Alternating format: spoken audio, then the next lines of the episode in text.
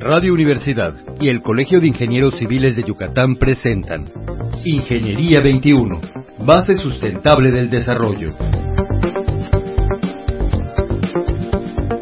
Buenos días, estimados Escuchas, Bienvenidos al programa Ingeniería 21. El día de hoy tenemos el gusto de que nos acompañe el arquitecto Edgardo Bolívar Seo. ¿Cómo está, arquitecto? Muy bien, muchas gracias por la invitación. De verdad me da mucho gusto. Los arquitectos disfrutamos mucho cuando viene usted a platicarnos cómo está nuestra ciudad en planeación. Gracias. Arquitecto, ¿qué nos puede contar de, su cierre del 2020? Hemos estado con algunos programas, este, pues conociéndonos para que los redescuchos conozcan cómo cerramos el 2020. El 19. El 19 perdón. Sí, ya me estoy adelantando. bueno, pues el, el, Instituto Municipal de Planeación de Mérida, eh, pues realmente creo que yo estoy muy orgulloso de lo que se hizo y tal vez el proyecto más importante del año pasado fue concluir el Plan Integral de Movilidad Urbana Sustentable, el PIMUS. Eh, realmente el proceso de elaboración que fue muy participativo y la visión que se logró generar en forma colectiva sitúan a Mérida en este momento en una de las ciudades de vanguardia en temas de planeación de la movilidad. El reto ahora es implementar las acciones. Definitivamente este es el gran compromiso con el que continuaría esta línea de trabajo. Eh, y el otro proyecto muy interesante que realmente fue muy bien recibido y tuvo muy buenas críticas fue el programa de diseño participativo en los espacios públicos. ¿no? Eh, con este sistema de trabajo, pues me recuerdo que me parece que fueron 16 parques que se eh, trabajaron de esa forma con la comunidad y pues paulatinamente hemos ido avanzando en entender lo que se requiere para que el proceso sea más exitoso. Y nosotros empezamos con una idea más centrada en las necesidades de proyectar. Claro, ¿Ah? claro. Eh, también tengo la formación de arquitecto y esto, pues digamos, tenía una importancia muy grande en, nuestra visión de lo que se estaba haciendo. Pero finalmente encontramos que eso es solamente una parte del proceso y ha tenido un cada vez más relevante importancia el tema de conciliar los intereses de la comunidad, de validar el proceso, de eh, hacer que este proceso finalmente sea, eh, digamos, el resultado de los acuerdos ciudadanos. Entonces, hay una serie de habilidades que no todos los arquitectos tenemos, que tienen que ver con mediación, que tienen que ver con generación de acuerdos, que tienen que ver con convocatoria pública, que tienen que ver con generar evidencias que tengan, digamos, legalidad. Entonces, bueno, una serie de, de componentes que han ido, pues, enriqueciendo el proceso. Claro. Y finalmente ahorita ya hasta se está construyendo un grupo de ciudadanos que les llaman la Contraloría Social, que dan seguimiento a los proyectos y a la construcción misma. Sí, estuvimos, como le decía hace un rato antes de entrar al aire, eh, con el ingeniero David Loría, nos comentó ya que... Eso mismo, ¿no? Están exactamente, que están en proceso.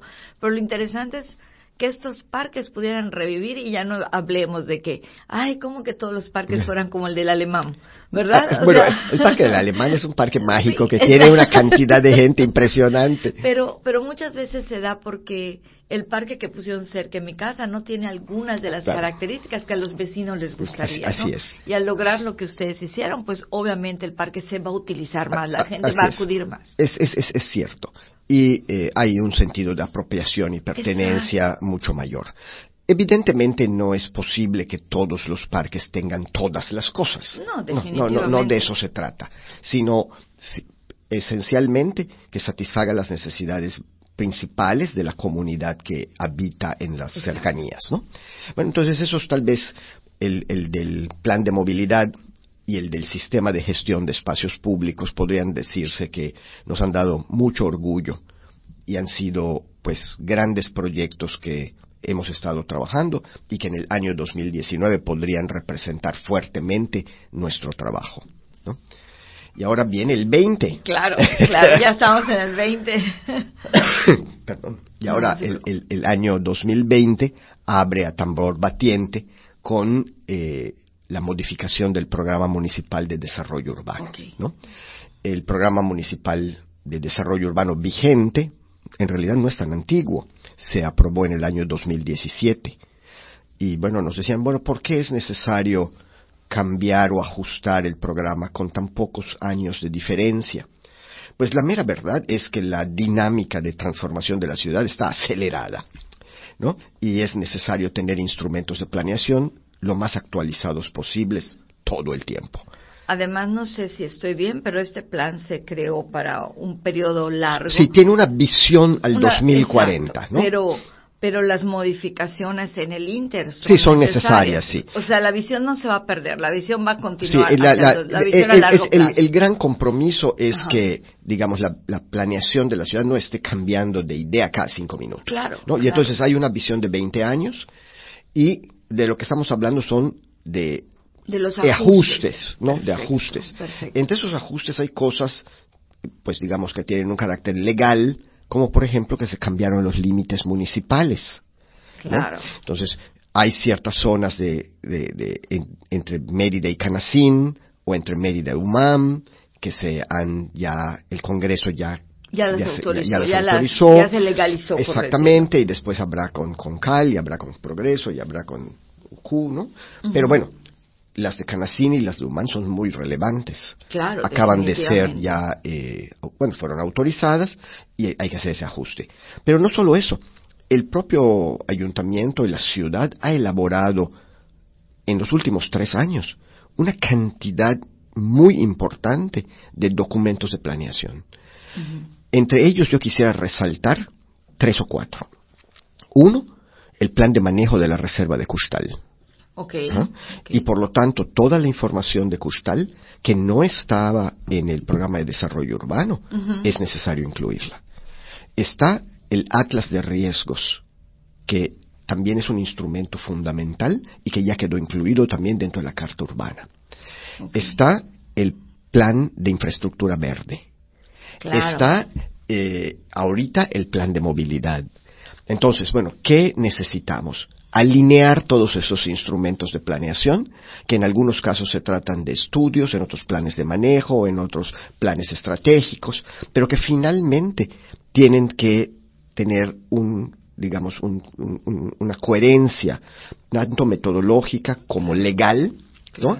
Y entonces, pues, incorporar sus estrategias y alinearlas en el, en el Programa Municipal de Desarrollo Urbano fortalece a todos. Claro. Entonces, esto es un elemento muy importante que también hay que hacer. Y además, por ejemplo, bueno, apunté reserva Custal porque hemos tenido aquí al director en dos ocasiones, si no me equivoco. Y es muy importante lo que él está haciendo. Y, bueno, la reserva es, muy importante. exactamente. Y para nosotros, los ingenieros que construimos para el colegio, para nuestros asociados, pues sería es muy importante que todo esto esté integrado, porque luego llegamos y tanto las autoridades como nosotros, no es zona 4, pero ¿qué es zona 4? Sí, sí, y, corresponde a uno o a otro. Exacto. Sí, Y, y creo que ahorita el reglamento con su modificación, pues hizo muy bien aunque algunos de, nuestros colegas todavía están procesando la idea, hizo muy bien en incluir las normas de eficiencia energética. Es fundamental. Que son necesarias, ¿no? El, el, conservar el, no solo el conservar el medio ambiente, el caminar con el medio ambiente es muy importante. Entonces, todas estas directrices al unirse en el plan, pues quedan de alguna manera más. Sí, sí, sí, sí, así es. Y hay otras que tienen que ver con la vida diaria, ¿no? En, en, al poner en operación el programa, pues nos hemos dado cuenta que hay algunos ajustes necesarios en su propia, eh, no sé, la manera como se implementa y cómo se otorgan los permisos o cómo se hacen los trámites, ¿no? Que a lo mejor haciendo un ajuste mínimo le facilitaríamos la vida al prójimo. Entonces, cosas de esa naturaleza han sido recomendadas por diferentes grupos y entre ellos el más importante, el Observatorio Urbano de Mérida. Ah, Entonces el observatorio se dio a la tarea de revisar todo el documento, hacer observaciones, recibir opiniones y se integró una propuesta que se le presentó al alcalde. Eso fue uno de los, digamos, puntos que al alcalde le pareció importante para eh, autorizar que, avanzáramos en esto, ¿no? Entonces ya el cabildo ya eh, aprobó que iniciemos. Falta nada más un paso, que publiquemos el aviso en el diario oficial que será dentro de unos cuantos días. Para tener la fecha. Para tener la fecha oficial de inicio. Nada más falta que se publique en el diario oficial, eso será muy pronto, y arranca el proceso. Y entonces viene la oportunidad de participación de toda la ciudadanía, porque junto con el aviso, nosotros estamos ya organizando una serie de reuniones de trabajo, y en esta ocasión eh, vamos a hacer dos semanas seguidas, con cada día un tema distinto. De manera que los que están interesados puedan asistir al tema que quieran o a todos los temas. Claro, claro. Y entonces la, expectativa es que no solamente haya al final de la elaboración un periodo de consulta, sino que todo el proceso de elaboración sea participativo. Ok, o sea, no solo se va a invitar a la consulta cuando ya tengamos una propuesta, sino que durante la elaboración, de la hay oportunidad de participar. Y va a ser abierto. Sí, claro tiene que ser abierto y hay el compromiso con el Consejo Municipal de Desarrollo Urbano de ofrecerles eh, un reporte de avances cada dos meses. El proceso para la elaboración, esta modificación, debe de durar seis meses, y después de esto se abre un proceso de consulta pública.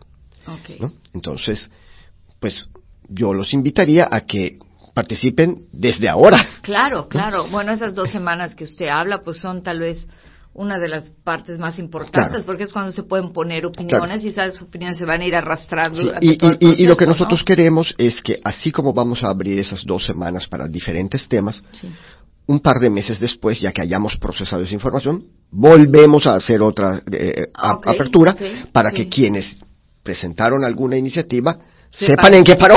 Claro, claro.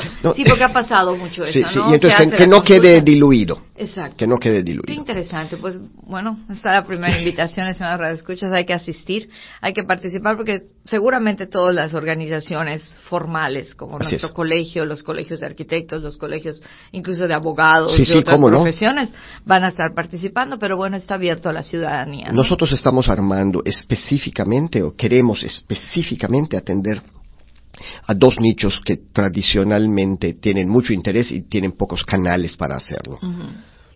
Los comisarios y todos los temas de comisarías y los comités vecinales de toda la ciudad. Porque hay diferentes temáticas del interés al, al nivel del vecino, del ciudadano, de, que no necesariamente está en un grupo académico o en un grupo profesional, pero que reconocemos que son expertos en vivir la ciudad.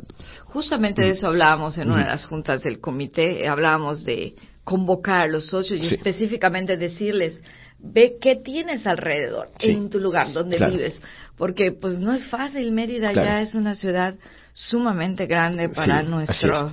Nuestro programa de desarrollo tiene un proyecto, ¿no? O sea, hay una visión de lo que se quiere, pero nosotros, la expectativa no es estar cambiando esa visión, no, claro, pero sí estamos en la mejor disposición de hacer los ajustes necesarios para poderla implementar de mejor manera. Claro, y probablemente hay ciertas problemáticas que, que sean... Que son más sensibles para unos que a otros. Más sensibles que para otros, sí, sí, así es. Entonces, yo creo que es pues un tema muy interesante y, bueno, abierto al público actualmente. Bueno, hay, en, no sé, a lo mejor en una próxima vez que me invite, le, quisiera comentar dos temas más que vamos a, trabajar para a lo mejor centrar nuestra atención en esos dos en una próxima ocasión. Uno es un programa, un proyecto que queremos arrancar en temas de vivienda y regeneración urbana. Okay. Y el otro en el de ciudades y comunidades amigables con las personas mayores. Pues claro que sí, arquitecto. Definitivamente le tendremos muy pronto.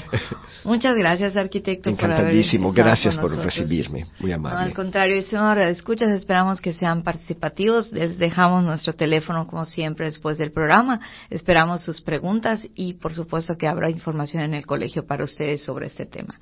Muy buenos días. Se despide usted, Tere Ramírez, recordándoles que la ingeniería y la arquitectura también se encuentran en todo lo que nos rodea. Muy buenos días.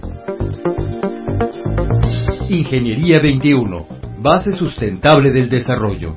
Producción Radio Universidad y el Colegio de Ingenieros Civiles de Yucatán. Teléfono 925-8723. Correo electrónico ingciviles.prodigy.net.mx.